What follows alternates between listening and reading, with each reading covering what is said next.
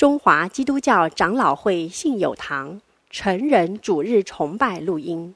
本录音仅提供个人收听使用。机构、教会等团体若需转播、翻译、转译成文字、转录、贩售等使用，请检具使用单位介绍、使用方式说明，联络本堂取得使用许可。本堂联络电话：零二二三六三一零三五，谢谢。今天我们有器乐小组在我们中间，要带领我们来敬拜。我们这个录影的器乐小组的童工要献的献乐的诗歌是“你里完全，亲爱救主”。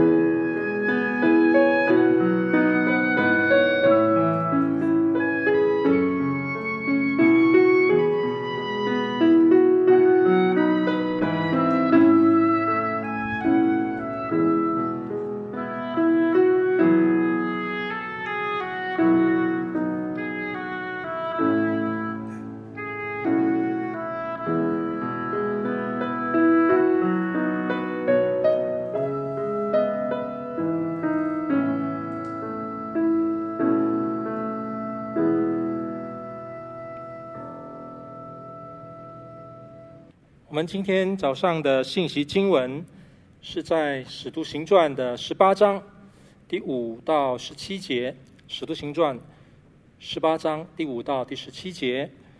弟兄姐妹，你在线上，在荧幕前，也可以跟我同声一起来念荧幕上的经文，《使徒行传》第十八章第五节：希拉和提摩太从马其顿来的时候，保罗未到迫切。向犹太人证明耶稣是基督，他们既抗拒毁谤，保罗就抖着衣裳说：“你们的罪归到你们自己头上，与我无干。从今以后，我要往外邦人那里去。”于是离开那里，到了一个人的家中，这人名叫提多尤士都，是敬拜神的。他的家靠近会堂。管会堂的基利斯布和全家都信了主，还有许多哥林多人听了就相信受洗。夜间，主在异象中对保罗说：“不要怕，只管讲，不要闭口。有我与你同在，必没有人下手害你，因为在这城里我有许多的百姓。”保罗在那里住了一年零六个月，将神的道教训他们。到迦流做亚该亚方伯的时候，犹太人同心起来攻击保罗，拉他到公堂，说这个人劝人不按着律法敬拜神。保罗刚要开口，迦流就对犹太人说：“你们这些犹太人，如果是为冤枉或奸恶的事，我理当耐性听你们；但所争论的，若是关乎言语、名目，”和你们的律法，你们自己去办吧。这样的事，我不愿意审问，就把他们撵出公堂。众人便揪着管会堂的索提尼，在堂前打他。这些事，家流都不管。今天在我们中间证道的是林彦成牧师，证道的题目有我与你同在。弟兄姐妹平安。今天我们要来看《使徒行传》的十八章，但从十三章开始呢，整个《使徒行传》描述的主轴和重心就开始聚集在保罗一站又一站的宣教旅程上。今天要看的《使徒行传》十八章，保罗走到了他宣教人生相当关键的时刻。我们刚刚所读的信息经文五到六节告诉我们。在希拉和提摩太从马其顿来的时候，保罗正专心传道，向犹太人证明耶稣是基督。当犹太人抗拒他、毁谤他的时候，他就抖掉衣裳的灰尘，说了一句划清界限的宣言：“你们的罪归到你们自己头上，与我无干。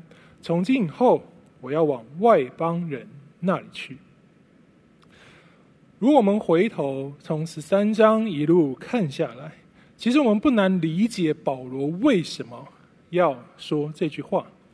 他受够了不断遭遇犹太人的抗拒、毁谤、殴打，甚至谋害，决定决定要离开这群不受教的刁民，要转向听见福音就欢喜的外邦人。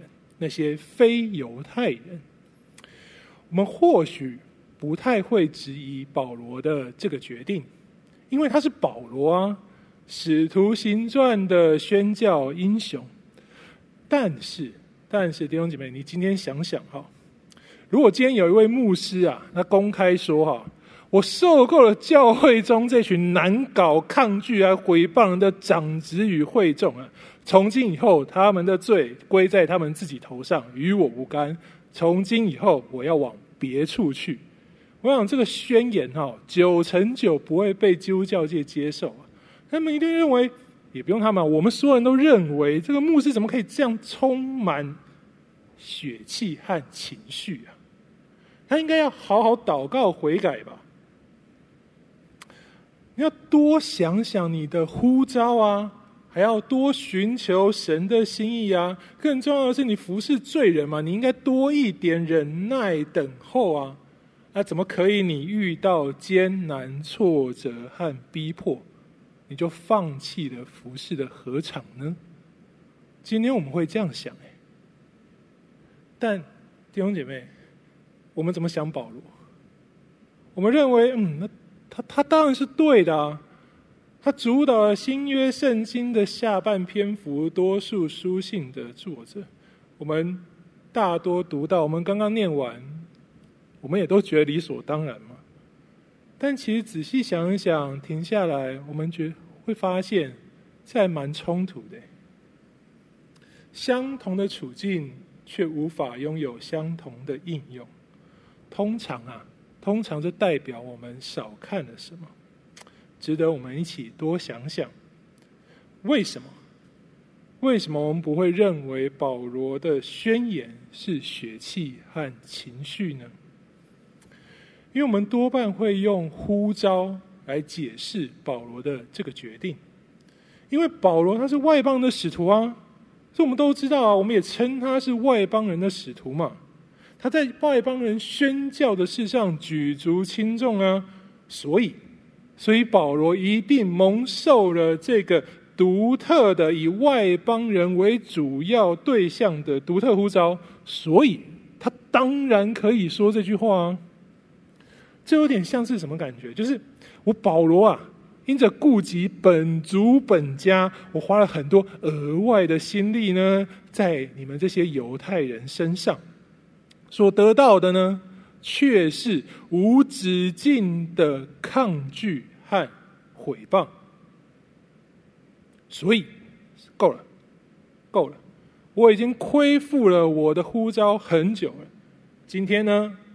今天我要真正的来回应神，专心致意的向外邦人传扬福音。那你们呢？你们拒绝的罪呢，就归在自己头上啊，与我无干了。这样诠释哈，的确就很有道理啊，是呼召，不是血气和情绪。可是真的如此单纯吗？如果我们再往后翻一下，事实上，保罗在十八章之后啊，他仍旧向犹太人传福音呢、啊。十九章的一到七节碰到的那十二个门徒啊，是在旷野受约翰的洗，也就是施洗约翰的洗啊。他们还没有听过五旬节圣灵降临的事情。代表他们是什么？代表他们这几位是相当早期就跟随耶稣或听过耶稣的犹太门徒，只是在使徒行传的时间轴之前，他们就离开了以色列地区。好，保罗碰到他们，就为他们施洗。十九章的八节，保罗还是回到犹太会堂里面放胆传道。辩论神国的事，以及劝导众人，有着长达三个月的时间。我们发现保罗他其实没有在其他地方执行这个宣言，而且如果要说向外邦人、向非犹太人传福音呢，是保罗的独特呼召，其实这也不太对啊。在十八章之前。保罗并不是使徒中首先且主动向外邦人传扬福音的那一位角色。严格来说啊，也不是去哥尼流家的彼得哦。彼得是被神、被圣灵差去见证哥林牛家中圣灵降临的那位证人。彼得要以他身为门徒元老的公信力，去证明神的意念和福音的本质是上帝借着基督赐恩给万族万民，使听见救信的人得以因悔改得生命，使所有从以色列传统中归信的犹太基督徒从此不再拦阻外邦人受洗归主。另一个使徒腓利。也是类似以神迹见证神心意的特殊榜样。他们不是自己主动的，他们都是被神差去，一个都是被圣灵催逼而去的。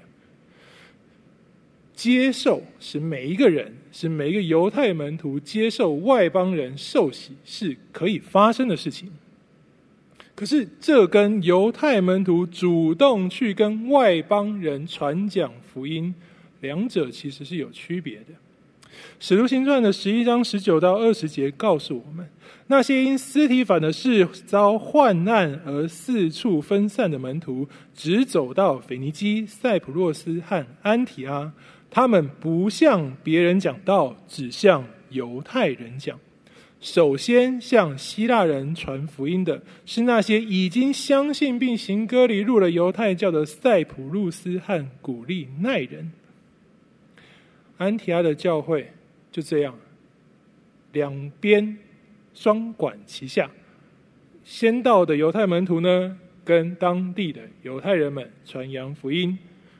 其他非犹太裔的到了那地，向其他人传福音。安提阿教会就这样被建造起来，有各式各样的人组成，而且这些人呢，后来遇到了一个人，就是那位满有圣灵和信心的巴拿巴。巴拿巴去安提阿教会带领他们。那这个巴拿巴呢，他去找人跟他一起服侍，他就找来了那位大半辈子钻研旧约的保罗，两个人。在安提阿还有其他人啊，好，但是保保罗、阿甘、巴拿巴就在安提阿一同服侍，教导许多人长达一年，有行为又有真理根基的服侍，大有果效，让人们所有在安提阿的人们看见安提阿教会人称他们为基督徒，服侍大有果效，安提阿的教会非常兴旺。是这样的教会生活孕育了保罗，并且差派他在十三章差派他出去宣讲上帝的道。也所以，从十三章之后，我们看见保罗在各处也是依照这个经验跟这个模式去建立教会，不论是比西底的安提阿、以哥念、路斯德、铁萨罗尼迦、庇利亚。保罗的第一个行程呢，都是到犹太人的会堂中，从这个基础上去宣扬福音，使犹太人归信耶稣。十七章的二节告诉我们，这已经是保罗素常的规矩了，就代表他一直都是这样做。所以，十八章六节的划清界限。其实我们并不能以保罗有独特外邦人的呼召来当理由解释他，而且更重要的是，犹太人针对保罗啊，并不是一天两天的事，基本上就是从十章开始一路追着他，所谓的逢保必反。你去哪里，我就跟到哪里。你跑到那边很有果效，我去就跟那里人说：“来，我们一起来抗争，我们来抗议，我们来抵挡保罗。”好，那为什么？为什么保罗是在哥林多说啊？那怎么不是前一站的腓利比嘞？他都被抓进去关起来打嘞。好，那后后一站的以弗所也可以啊，那里也有人抗拒啊，那怎么不说这句话了呢？所以，当我们仔细一点回头看《使徒行传》十三章到十六章的记载，我们会发现，保罗他传福音的做法，其实呢是一直在变化的。保罗在十六章之前，在会堂中的宣教，就是明明白白的讲道，道的内容就是五节说的，证明耶稣是基督。好哦，这是关键句，证明耶稣是基督。这句话你只要一讲出来，你只要证明耶稣就是弥赛亚，耶稣就是基督。保罗和犹太人之间几乎就没有任何转圜的余地了。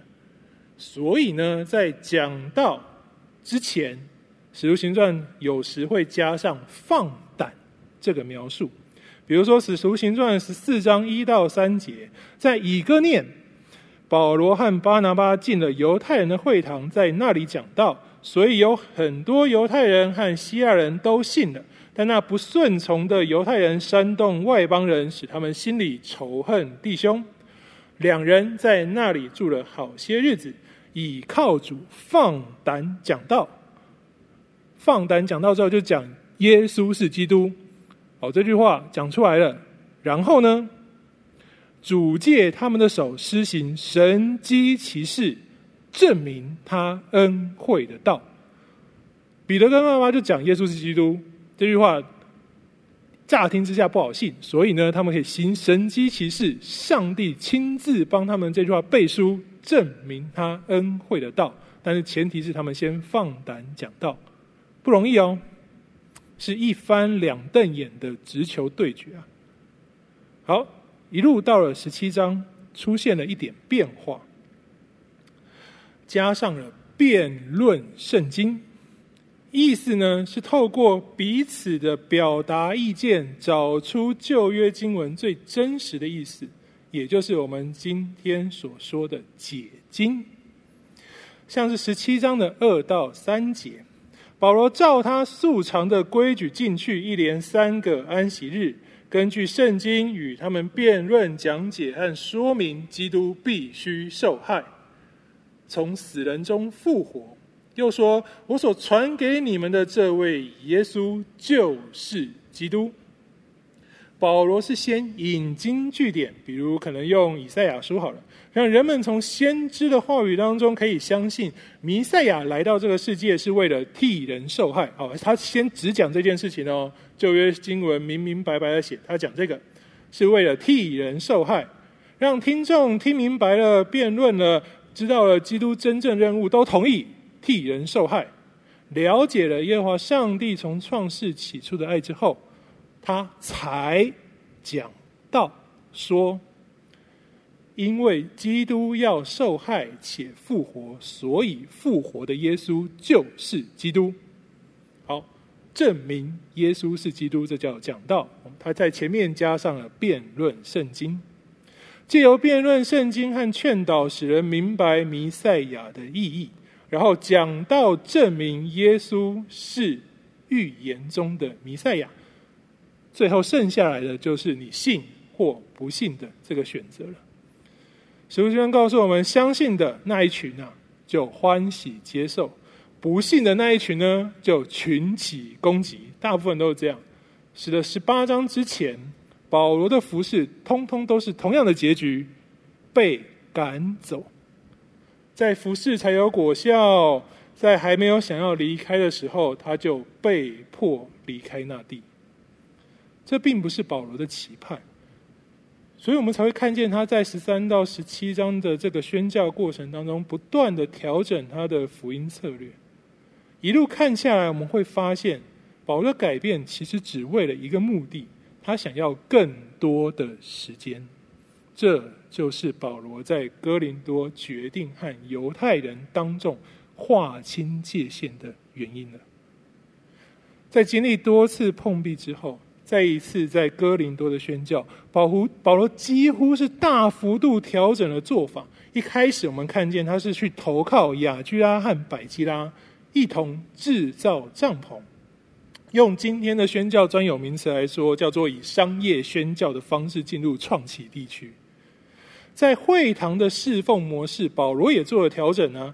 直到希拉跟提摩太来找保罗之前呢，保罗在安息日不知道多少个哦，都在安息日只停留在辩论圣经与劝导的阶段，直到伙伴抵达，保罗才进入最后关键的讲道时刻。也在那一个时刻，他看见且明白了哥林多这里的犹太人。是完全抗拒一样毁谤的，所以对他们说：“从今以后，我不会再来这边了，我要往外邦人那里去。”他就离开了，到了一个人家中，这人名叫提多，犹士都是敬拜神的，他的家靠近会堂。然后，然后真的，犹太人就没有继续找保罗麻烦了。保罗真的得到了时间，为什么？为什么保罗说我往外邦人那里去会有这么神奇的果效呢？好，弟兄姐妹，我们来想象一下哈。假如，假如今天有一个城镇里头，这个城镇里头有两个民族，分别呢就住在城的，好，我们说左边是 A 区，右边是 B 区，好了，两个民族就分别住在两个区。其中呢，A 区的文化习俗呢，就是每天早上只可以吃吐司。那 B 区的人们呢，则是什么烧饼、油条、稀饭、蛋饼，什么都吃，就是不吃吐司。因此，A 区的中央呢，有一家历久弥新、传承超过数百年、上千年的老王面包店。B 区呢，则是没有一家任何没有任何一家卖吐司的店。那这间老王面包店呢，它的品相相当的单纯，就只有白吐司。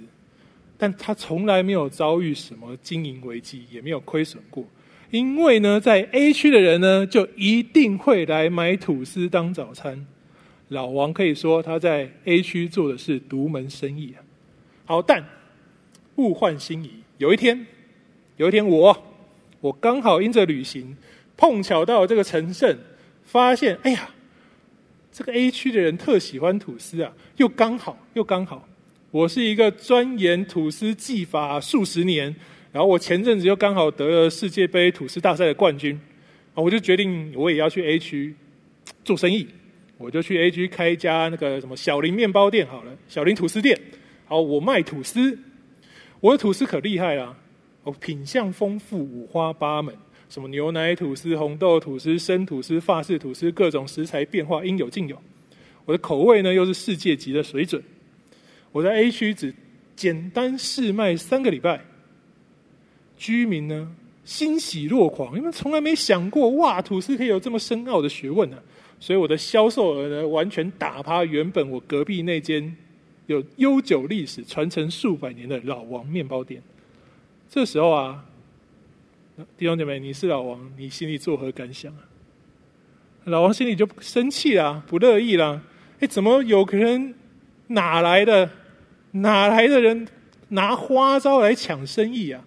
可是你说，那你改啊，改配方啊？那不会啊，数百年来就只会做白吐司啊，他也不想改。但他有个优势啊，他在那个 A 区深耕经营数十年了，啊，街坊邻居他了若指掌，所以他开始跟那些认识的三姑六婆说：“那个你看呐，啊，这个小林哦，那个那个长得就不像善类啊，我听说哦，他的面粉里面就掺鸦片呢，”所以你才会觉得好吃啊！哎，这毒品呢，吃了会上瘾呢。还有还有，我有看到哦，那个他用的油是外头那什么回收地沟油啊。然后我那天路过他家厨房啊，那我看那个卫生很差，什么蟑螂、蚂蚁、老鼠那天在那边跑来跑去开趴。我跟你说啊，那家店不能去啊。他地头蛇哎，这些消息因着他传遍大街小巷。突然某一天，我就发现，哎，怪怪的。怎么所有的居民呢、啊，都用仇视的眼光看着我，然后卫生单位三不五时，一三五二四六都来稽查。我一打听呐、啊，发现，哎呀，怎么是我那个隔壁老王面包店在造谣生事啊？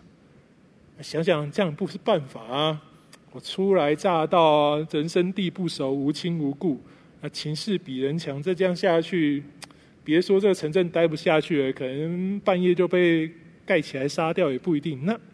好，那那那想想个办法，我就只好跑去跟那个老王说：“那个王王总啊，王总啊，这个好，这样好了，你说嘛，我那个都投资啦，店也开了嘛。我，虽然在你的店附近呢，但我现在跟你保证，我在门口上就挂招牌，我现在改变营业对象，我坚决不卖 A 区居民的，我只卖 B 区的，这样好不好？”嘿，老王一听，哎，哎呀，你这真的是外地人。你怎么会不知道那些 B 区的人什么都吃，就是不吃吐司啊？数百年来他们最讨厌的吐司，你竟然想要把吐司卖给他们？好好好好好，这样好了。嗯，或许或许就不要管他好了嘛。他还在思索的时候，就跟他说：“哎呀，那个王总啊，你大人有大量吗？你高抬贵手，你不要再针对我之前。”刚刚之前所发生的什么事情啊？谣言，我们全部当没发生，好不好？就过去了，过去了。然后再想一想，好像还不错啊。好，显得我宽宏大量嘛。我也没有做商业竞争，我也没有欺负对手啊。那外地人真的不知天高地厚啊。好，我就不阻止他。好，你说的哦，你只卖 B 区对不对？只做 B 区生意哦。在招牌上要写清楚哦，传单上也要这样写哦，不可以改哦。好。为什么会答应？我让你去碰一鼻子灰啊！你根本不知道那些人不吃吐司，他们从来就不想要吐司，你想要卖给他们，那你就去自己亏钱亏到破产吧，自食恶果。弟兄姐妹，这就是哥林多犹太人的心情。哥林多是亚盖亚省的政商中心，学者们的研究和认为它很可能几乎是首都了，才会有省长居于此处。这个城有特点是交通相当便利，因此它的商业是越来越兴盛。越来越兴盛的商业模式呢，造就了当地有许多的暴发户。这样的经济奇迹啊，就吸引更多人移居此处。他们来就把自己的神也带来这边。哥林多前书八章五节，保罗形容此地是有许多的神，许多的主，意思是满满的偶像。哥林多人最不缺啊，最不稀罕的就是神明的。犹太人理所当然的认为，哦，你这个犹太教异端呐、啊，你跟外邦的那群牛鬼蛇神没有什么多大的差别嘛？你根本不认识哥林多人，他们绝非善类啊。那你现在要去跟他们在一起，把你的神跟他们的神放在一起，好啊，你去啊。我干嘛要阻止你变成不洁净的罪人呢？我们想办法杀死你都来不及，你现在要自寻死路，你要往外边去，你要把自己信仰变成不洁净的信仰，好，赶快去。所以，所有人不再阻止保罗，就因为保罗说：“从今以后，我只往。”外邦人那里去，这一句话是保罗得到了想要的时间和空间。第八节告诉我们，保罗、希拉和提摩太就把提多的家变成哥林多城的福音中心，效果很好啊！许许多多的哥林多人听信了福音，还受洗领受了圣灵。他所建立的哥林多教会相当兴旺。兴旺到一个程度，发生了不可思议的事情，连原本犹太会堂的主管吉利斯布和他全家都转会了。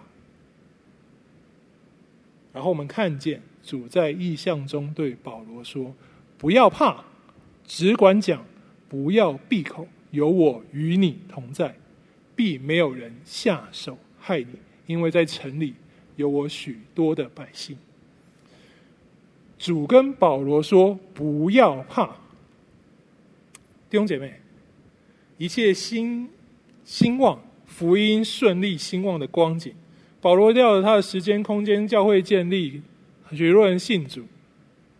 现在保罗还要怕什么？不要怕啊！神说不要怕，代表他现在很怕。他怕逼迫吗？没有，保罗从不怕逼迫，他也不怕打。他被石头打死了，站起来继续宣教。他怕什么？”非常特别的是，保罗这边害怕的是福音所结出的美好果子啊，就是那个犹太会堂的主管和他全家都受洗的这件事。这件事发生了，主在晚夜间就用意象跟他说话。我们。从刚刚这样一路看下来，我们可以理解并且相信一件事情是：保罗在哥林多所有的事工，肯定如他在第六节所说的是避开犹太人在做的，不然不会得到空间跟时间。基利斯布是犹太会堂的主管啊，信主啊！哇，这个我们当然觉得神机耶，没错啊，对保罗来说也是意外之喜，是神的奇妙作为。但对哥林多的犹太人们来说，却是相当震撼的一件事情。这冲击有多大啊？这严重程度啊！我举个例子啊，诸位你不要多想啊。这严重程度就像怎么样？就像我们今天听见士冠牧师，当等一下在台上说：“我今天决定改行去行天宫解签师。”下面执行长老站起来说：“好，我去门口当招待。”这样的冲击、跟强烈、跟恐惧啊！保罗知道。对那个犹太会堂造成的影响，所以他非常害怕且担心会再次被赶走。虽然更多教会被建立，但里头外邦人多啊，在牧养、在真理、在信徒生活上的问题，从哥林多前后书我们都看见，根本是不计可数啊。保罗相当明白，在这个教会建造初期的关键时候，非常需要他在此处。保罗害怕侍奉又中断，从此前功尽弃。一个成功、人人看为甜美不可神因宣扬主荣耀的甜美果实，上帝动工应许的见证，在保罗眼中却是危机的开端。所以他在思量什么？他在思量，那是不是接下来我就别再继续说了啊？避免引起犹太人更深的嫉妒跟针对比较好呢？所以主在意象中后面两句是跟保罗说：“只管讲，不要沉默，有我与你同在，没有人能下手害你。”亲爱的弟兄姐妹，我们很容易把《使徒行传》各样的事迹给完美化，但事实上，《使徒行传》在字里行间为我们呈现的使徒和我们一样是人，有着同样的软弱和疑惑，就像就像保罗从尝试复制安提阿教会的成功经验，变成划清界限、建立外邦人为骨干的哥林多教会，结果。结果没有非常好啊！哥林多教会充斥着民族文化带来的纷乱和斗争，保罗必须处理许多。如果这边都是犹太会众的话，根本不会是问题的问题。甚至保罗最后还需要因着结果太好，超出所求所想而害怕，很不容易啊！你说很艰难很难传福音就算了，现在一切顺利，保罗也害怕，害怕到我现在到底还要不要继续说？疑惑、未知、恐惧，弟兄姐妹，其实呢，其实啊，这正是神把福音大使命交给人，交给基督门徒的原因。因为只有在传福音所带来的未知、疑惑、害怕和尝试里头，会让我们期盼，会让我们因着这些负面的感受期盼，和神在我们生活的这个真实世界真实的相遇，像保罗在夜间看到异象一样，听见神的话，知道他与我们同在。十八章九节说：“当你感受到，当你明白，当你相信有神与我们同在的时候，这叫做经历异象。承担起福音使命的人生，弟兄姐妹，我们必定会看见异象。无论具体的内容是什么，但是必定会打开我们属灵的眼界，使我们与神在我们所生活的世界相遇。”在神的自我启示当中，我们可以相信神与我们同在，所以，所以我们才能超越世界所带来的一切恐惧和枷锁，因为与我们说话的神是创造天地的万物的全能主宰，又是爱我们、为我们舍命的救赎主，更是胜过死亡的复活君王。有神与我们同在，代表不再有任何事能拦阻我们按着神的心意而活，宣扬这生命的福音。使徒行传十八章接下来的十一节，就是印证保罗在哥林多住了一年六个月，将上帝的道教导他们。纵然这些日子中有一次犹太人在加流当省长的时候，想要故技重施，要动用政治力量来对付保罗，但我们看见是非常特别的，省长一点兴趣都没有啊，理都不想理。你们真的不用来跟我讲了啦，我罗马法律明明白白写的这些事我管，你跟这些事无关的，我一概不管，你们自己处理。那犹太人也不敢公开去对付哥林多教会啊，因为哥林多教会是外邦人多啊，他们不能做，也不敢做这样的事情啊。他们还是得回头想办法找那个加流省长想帮忙啊。啊，你说要符合罗马法律是吧？那我就在制造纷乱，我不能打外邦哥林多人，那我打谁啊？来，你啊，新任的会堂主管，你现在就该是你牺牲奉献的时刻，打他。打完以后，带到省长在省长面前打他，说：“你看，你看，我们打他，谁造成的？保罗啊，那个保罗，那个建造哥林多教会，保罗造成的，办他。”省长怎样？看都不看，理都不理。从这一刻开始，犹太人知道做什么都没有用了，乖乖的放弃，保罗呢，在哥林多是铸造他觉得自己应该离开为止。这一切的过程，同时让保罗更深的体会，信仰最根基、最核心的关键，就是从相信神的话开始，在实践神话语的时刻，可以明白且经历神亲自与我们同在。保罗称这个叫经历神的全能，全能是权是权柄的权，能是能力的人。因着这个体悟，让身为旧约学者、守全律法、精通希腊文各种语言文学跟哲学思想的保罗，他在哥林多前书的四章二十节说出：“神的国不在乎言语，乃在乎全能，权柄的权，能力的能。什么是全能？”华福的总干事嘉华牧师在板仙分堂的这三天有个圣言讲座，他介绍了 Andrew Root 一本书，叫做《Church and the Crisis of Decline》，就是教会与衰弱的危机。他提到啊，影响教会生存的危机，在今日我们可能觉得是疫情，是人数减少，也可能是线上聚会成为显学，完全改变颠覆我们原本的聚会习惯。但是，这位作者 Andrew Ruth 说：“真正的危机不只是这些表面的现象，而是我们的信仰已经成为一个封闭的框架。人们不再相信神与我们会有直接的关系，也不会相信神会在干涉我们的现实生活。意思是，人们已经不再期盼在生命中去经历上帝的全能，就是他在意象中对我们说话。”使我们明白、相信他与我们同在。上帝的本体，上帝本身是全能的来源。人们已经不再相信在生命当中可以经历上帝的全能，反而就失去了信仰的根基，使得与神同在的那个真正生命力、神的全能消失殆尽。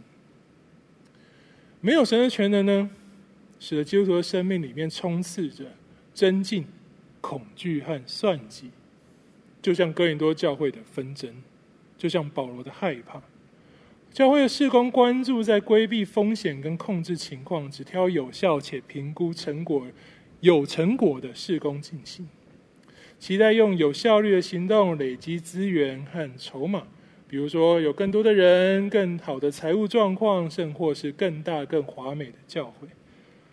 其实这心态就像保罗在评估啊，哎，那现在这个光景，现在这个环境，现在这个态势，是不是就不要说福音了？毕竟我现在已经建立了一定规模的哥林多教会啦。沉默是金呐，亲爱的弟兄姐妹，保罗在十八章的经历提醒着我们一件事情：世界变化无定，只肯按着过去的成功经验传福音，世界最终。就像哥林多人之前的城邦一样，会把我们给赶出去。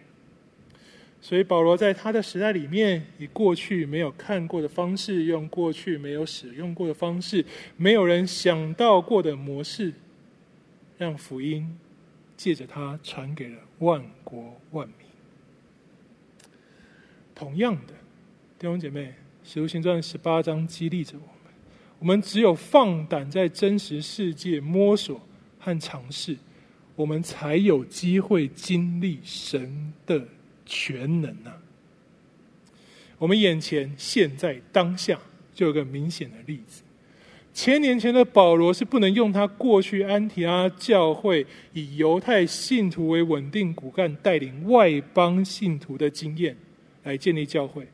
所以呢，他改为尝试建立以外邦人为主的教会，才减低大环境对他传扬福音带来的损害，不然会被赶走。我们呢？我们现在则是因为 COVID-19 啊，我们不能像过去一样来到教会聚会崇拜主日啊。我们必须转换成线上崇拜，试图降低疫情对教会、对信仰带来的冲击。保罗的调整带来相当不错的成果，但保罗也因着这个创新的结果而害怕。我们同样也害怕，我们害怕线上的崇拜越做越久，越做越有熟熟悉，越做越好，越做越有果效后，会完全破坏过去的传统方式，回不去过去的日子。没有人愿意，没有人想回到实体。保罗愁烦要不要继续说，我们则是在苦恼线上的事工到底是要继续呢，是维持呢，还是要再更进一步的发展？好难呐、充满未知、疑惑、挑战、困惑。弟兄姐妹，我们总是在疑惑和恐惧中，想要多做些什么，让我们对于局势啊、情势可以有多一些掌控，甚至控制。但十八章告诉我们，福音最真实、最基本、最核心的是上帝的行动。从起初到末了都是，不是我们做了什么，也不是我们没做什么，也不是突然发生了什么无法控制的事情，我们有没有办法回应？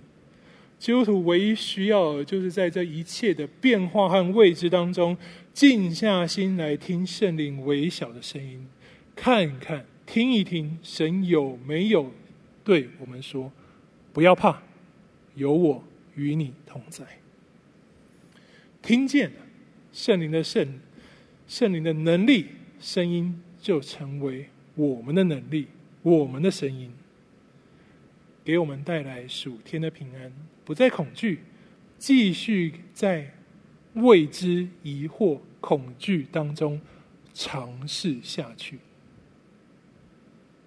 直到什么时候？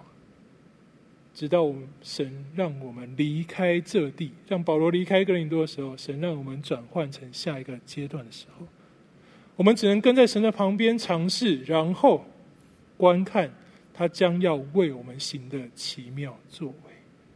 当然，奇妙作为不代表就是一帆风顺跟成就非凡呐、啊，就像异象出来的，但保罗仍旧要面对加流的法庭呢、啊。然后他所建立的哥林多教会呢，结党纷争激烈到利用世俗的法庭彼此控告，跟犹太人做的一模一样。犹太人用法庭控告保罗，哥林多教会人用法庭彼此控告。同时，他们还有层出不穷的偶像跟淫乱的问题。哥林多教会跟安提阿、以弗所比起来，就是一间带给保罗很多困扰、没什么见证、令他相当操心的教会啊。乍看之下没有什么好的结果，你的尝试、你的创新，你做了，你对你有机会，你做起来，你做了很多，好像有了什么，可是结果不怎么样啊。结果不好吗？弟兄姐妹，我们看这个结果，用我们的眼睛，用我们的时空，用我们的观点在看，但超越时间的神看千年如一日。的确，没错，我们刚刚讲的都是对的。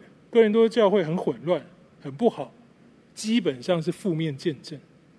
可是我们因此得到了什么？今日的基督徒因此得到了哥林多前后书这个生活实践上最为宝贵的安慰。你仔细去读，其实不是骂人，你读完充满了安慰。你知道这些事情会发生，同时你知道这些事情有方法可以解决。益处是超越时空的益处，这才叫奇妙的作为。万事互相效力，叫爱神的的益处。神的奇妙作为，哥林多后书三章四到六节说：我们借着基督，才对上帝有这样的信心，并不是我们凭自己配做什么事。我们之所以配做，是出于上帝。他使我们能配做新约的执事，不是文字上的约，而是圣灵的约。因为文字使使人死，圣灵使人活。愿我们每一位时常纪念耶稣舍命的爱，使我们对上帝有毫不动摇的信心，与神在我们所生活的这个世界。真实的相遇，在神的自我启示中，听见神对我们说：“有我与你同在，成为我们的平安与生命的动力。我们一起祷告。主耶稣，我们感谢你，亲自成为我们的依靠。